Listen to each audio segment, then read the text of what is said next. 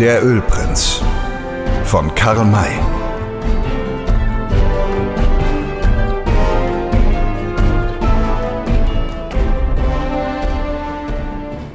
Es wurde den ganzen Abend weitergeritten und erst gegen Mitternacht angehalten, da man nun, wie man fälschlicherweise annahm, jeden Augenblick auf die Nioras treffen konnte. Man lagerte sich, brannte aber vorsichtshalber kein Feuer an. Der Mond stand über den Uferbäumen und belächelte sein Bild, das ihm aus dem hier schmalen, aber ziemlich tiefen Wasser des Flusses entgegenglänzte. Tiefe Stille herrschte ringsumher. Nur zuweilen schnaubte eines der Pferde oder schlug mit dem Schwanz nach den Stechmücken, die es hier am Flusse in Menge gab. Weiter war nichts zu hören. Da klang es plötzlich im Sechsachteltakt vom anderen Ufer herüber. Fitti, fittiti, fittiti, fittiti, fittiti, fitti, fittiti, fittiti, fittiti. Die Indianer fuhren aus dem Schlaf empor und lauschten erstaunt. War das eine menschliche Stimme gewesen? Der Häuptling trat leise zu seiner Frau und fragte Hast du das gehört? So etwas habe ich noch nie vernommen. Was mag es gewesen sein?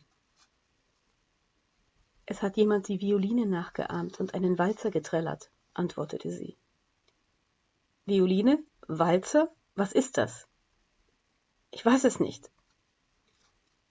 Sie wollte Auskunft geben, kam aber nicht dazu, denn es tönte von drüben herüber.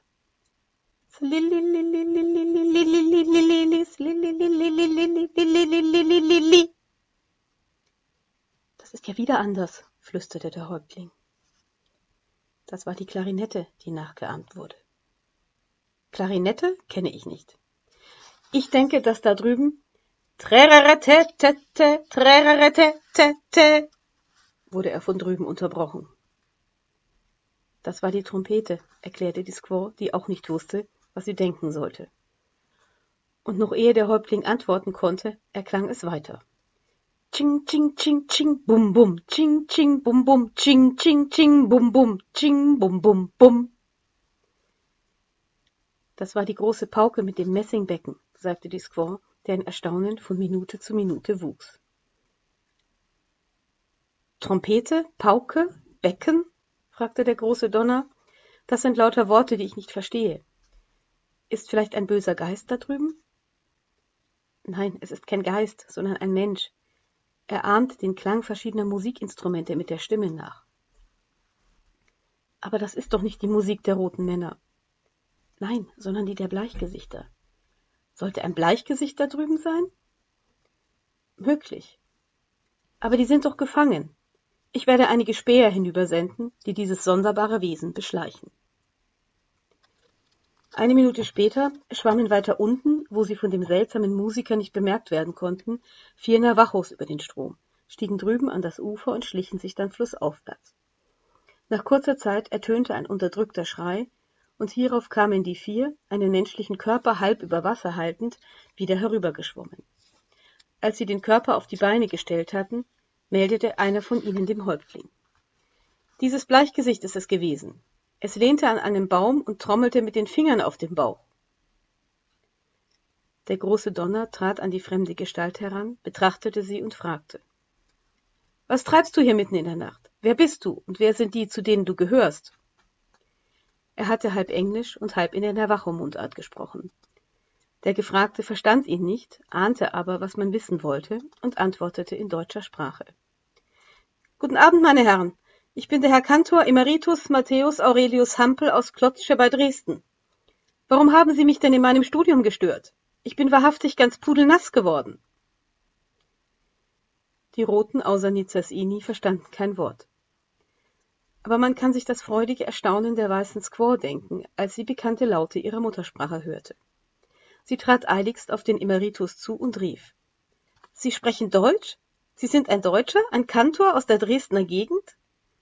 Wie in aller Welt kommen Sie denn hierher an den Celli-Fluss?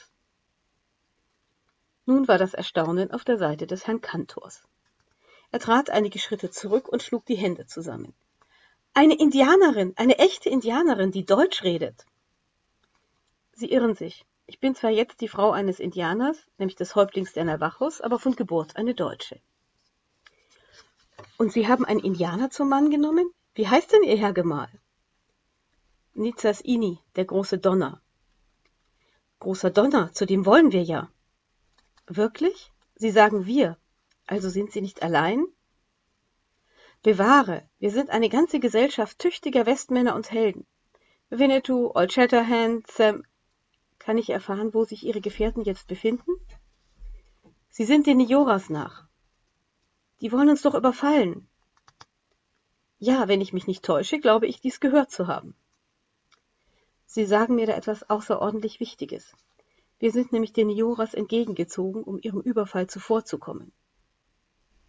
Wie? Ihnen entgegen?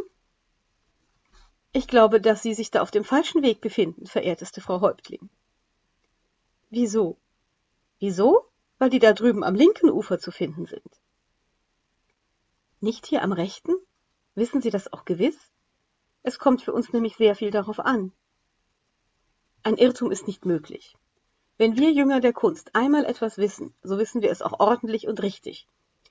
Wir sind ja eben von den Nioras überfallen worden. Das weiß ich. Drei von ihnen haben sich gerettet. Drei?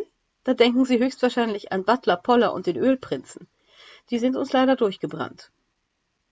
Durchgebrannt? Also entflohen? Ja, haben Sie diese drei Personen etwa gesehen? Sogar gesprochen habe ich mit ihnen. Da will ich hoffen, dass Sie sich in Acht genommen haben. Warum? weil das Menschen zu sein scheinen, denen man nicht weiter trauen darf, als man sie sieht. Die haben den Schalk im Nacken. Ja, den Schalk im Nacken. Es ist ihnen sogar gelungen, mich zu täuschen. Mich, der ich ein Sohn der Musen bin. Das will doch gewiss viel heißen, sehr viel. Ich werde Ihnen das schon noch erzählen, Frau Häuptling. Ja, später. Für jetzt möchte ich zunächst wissen, wo Old Shatterhand und Winnetou sich befinden. Das weiß ich nicht. Nicht? Aus Ihren früheren Worten schien aber doch hervorzugehen, dass Sie es wissen müssen. Das mag sein, aber einesteils bekümmere ich mich nicht eingehend um solche Sachen, weil meine Heldenoper alle meine Gedanken in Anspruch nimmt. Und andernteils verhalten sich meine Gefährten nicht so mitteilsam gegen mich, wie sie anzunehmen scheinen. Das ist eine zarte Rücksichtnahme von Ihnen, für die ich Ihnen wirklich dankbar sein muss. Sie wollen mich nicht mit diesen Alltagssachen belästigen, da ich Höheres zu schaffen habe. Wann sind Sie denn von Ihnen fort? Noch vor heute Mittag. Sie haben nur Shiso mitgenommen. Shiso? Was, meinen Sohn? Ihren Sohn? Wie, er ist Ihr Sohn? Ja, wussten Sie das nicht? Nein, ich wusste nur, dass er der Sohn von Nizas Ini sei. Ob aber auch der ihrige, das war mir bis zum gegenwärtigen Augenblick unbekannt. Aber ich habe Ihnen doch gesagt, dass ich die Frau des Häuptlings bin. Das stimmt, aber wissen Sie, es ist für einen Jünger der Kunst nicht so leicht, sich in die Verhältnisse einer Familie hineinzudenken, bei der die Mutter weiß, der Vater aber von kupferner Farbe ist. Ich werde es mir aber sehr genau überlegen, und dann ist es sehr wahrscheinlich, dass Sie in meiner Oper einen Platz bekommen, etwa als rote Heldenmutter. Denn eine weiße habe ich schon in der Person von Frau Rosalie Ebersbach. Der Kantor kam der Frau doch etwas sonderbar vor. Sie schüttelte leise den Kopf und erkundigte sich dann. Was taten Sie denn eigentlich vorhin da drüben? Ich komponierte den Heldeneinzugsmarsch für meine Oper. Aber so laut, das konnte sie leicht das Leben kosten, wenn nun Feinde in der Nähe gewesen wären.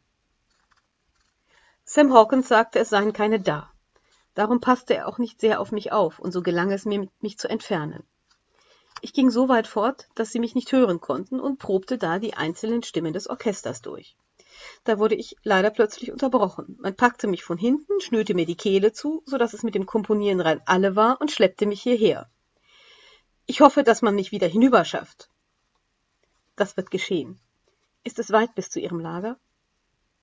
Nun, eine tüchtige Viertelstunde wird man zu gehen haben, da ich mich so weit entfernen musste, um nicht gehört zu werden. So ist es einstweilen gut. Ich werde jetzt mit meinem Mann sprechen. Unterstützt von Maizo verdolmetschte die Frau des Häuptlings den Indianern, was sie von dem Kantor erfahren hatte. Darauf wurde beschlossen, dass Wolf mit noch zwei Roten über den Fluss schwimmen sollte, um das Lager der Weißen aufzusuchen. Die drei waren gute Schwimmer. Sie kamen leicht und schnell hinüber und wendeten sich dann nach links, um leise am Wasser hinschleichend sich dem Lager zu nähern.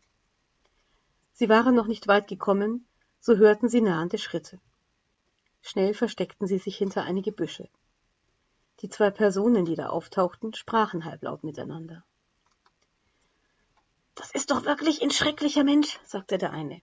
Der hat wahrhaftig gar kein bisschen Sitzfleisch. Wenn wir ihn gefunden haben, so hängen wir ihn an die Leine. Meinst du nicht auch, alter Droll? Ja, stimmte der andere bei. Die Oper, die er machen will, ist verrückt. Und er selber ist noch viel verrückter. Der kann uns noch einen großen Schaden bringen. Wir müssen ihn wirklich anhängen.